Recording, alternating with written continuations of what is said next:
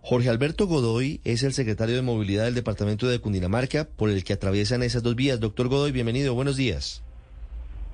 Ricardo, muy buenos días. Un gusto esta mañana saludarlo, desearle un feliz año. Feliz año. Secretario, ¿qué estaba pasando en la vía al llano? ¿Por qué se presentaron esos trancones que reportaron oyentes, pasajeros en redes sociales? Mm, contaban de trancones de incluso ocho horas esperando cruzar 90 kilómetros.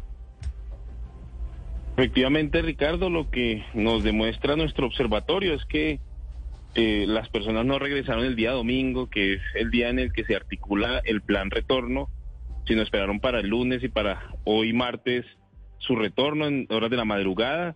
Recordemos que la vía, la ruta 40, que es Bogotá-Girardot, es una ruta a cargo de la nación, al igual que la ruta Villavicencio, y pues allí las medidas las toma directamente la ANI con las concesiones.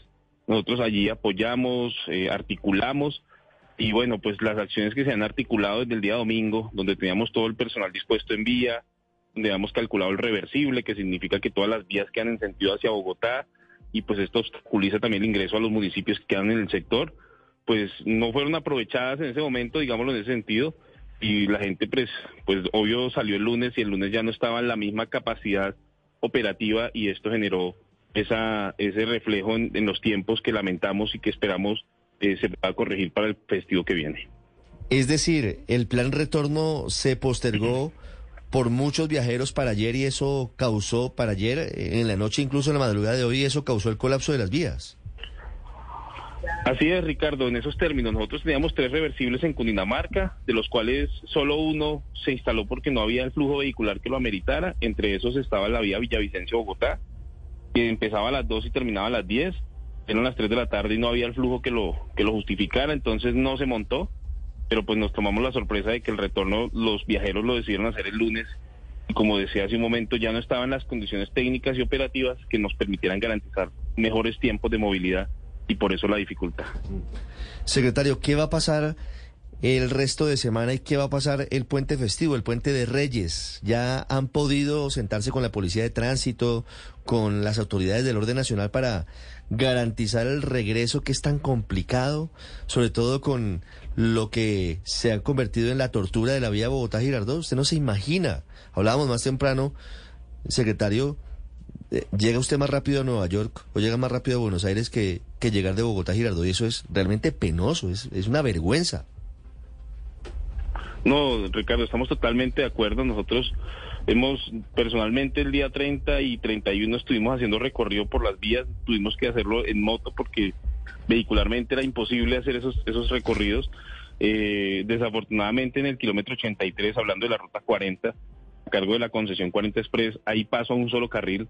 En ese paso que se genera de un carro a otro para entrar en ese carril que queda, pues 10 minutos de demora atrás pueden significar fácilmente una hora y ese tiempo es exponencial en el, tráfico.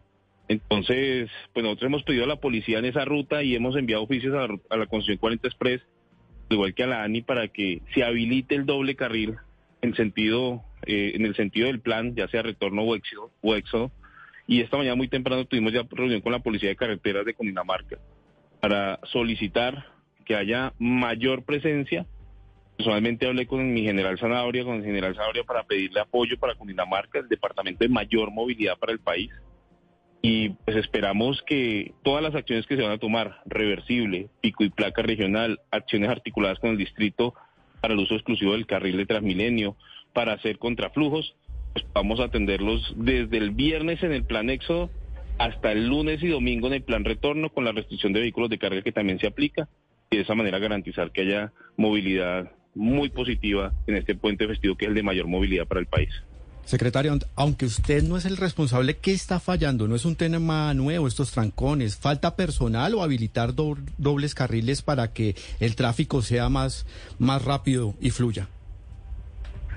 La ruta 40 es en cifras la ruta de mayor movilidad para el país. Por la ruta 40 fácilmente puede moverse en un fin de semana lo que se mueve en todo un departamento de otros de otras latitudes, de otros de otros lados.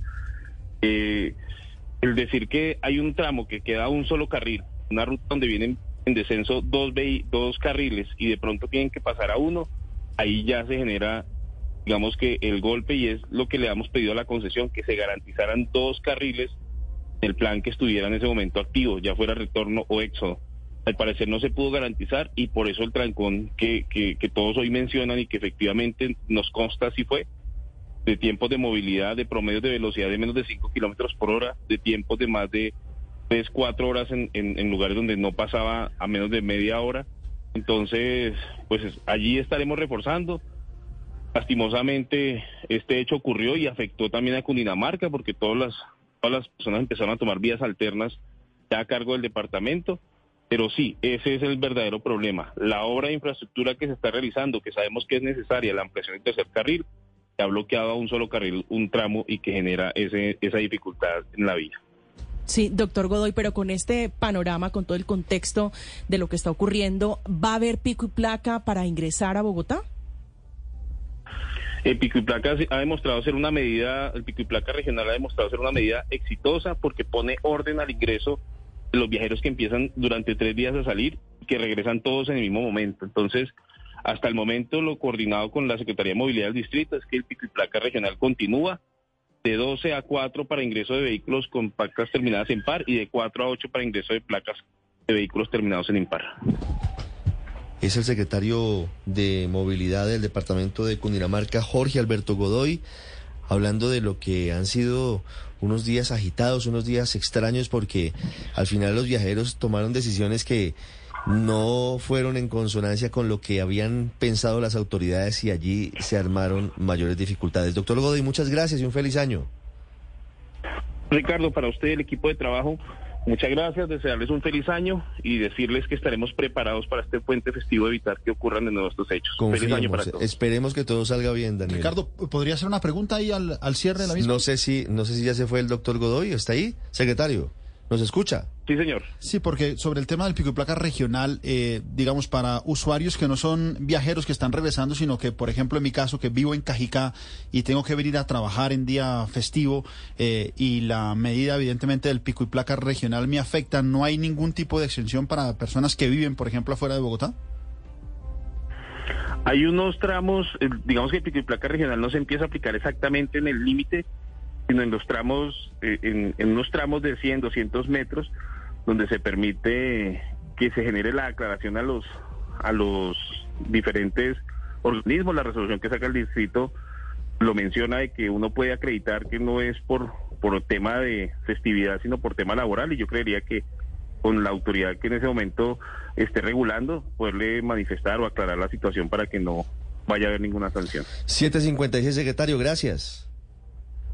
Feliz año para todos. Padre, para usted que va para la mesa, para el que va para las mesitas del colegio, para el que va para Girardot, para el que va para Melgar, para el que va ¿Qué para hay que hacer?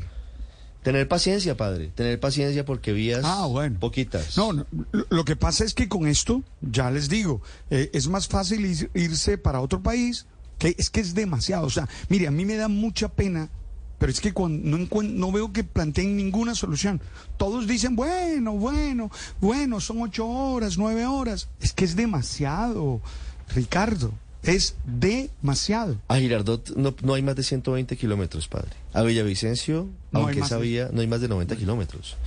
Eh, y es Y, y- penoso. y con todo es respeto, yo no veo soluciones. Es decir, las soluciones que plantean no son efectivas. Tanto así que siguen estando ocho horas. Ocho horas. Imagínese usted en lo que estamos ya en la deteriorada vía Bogotá-Girardot, 757. Ya regresamos en Mañanas.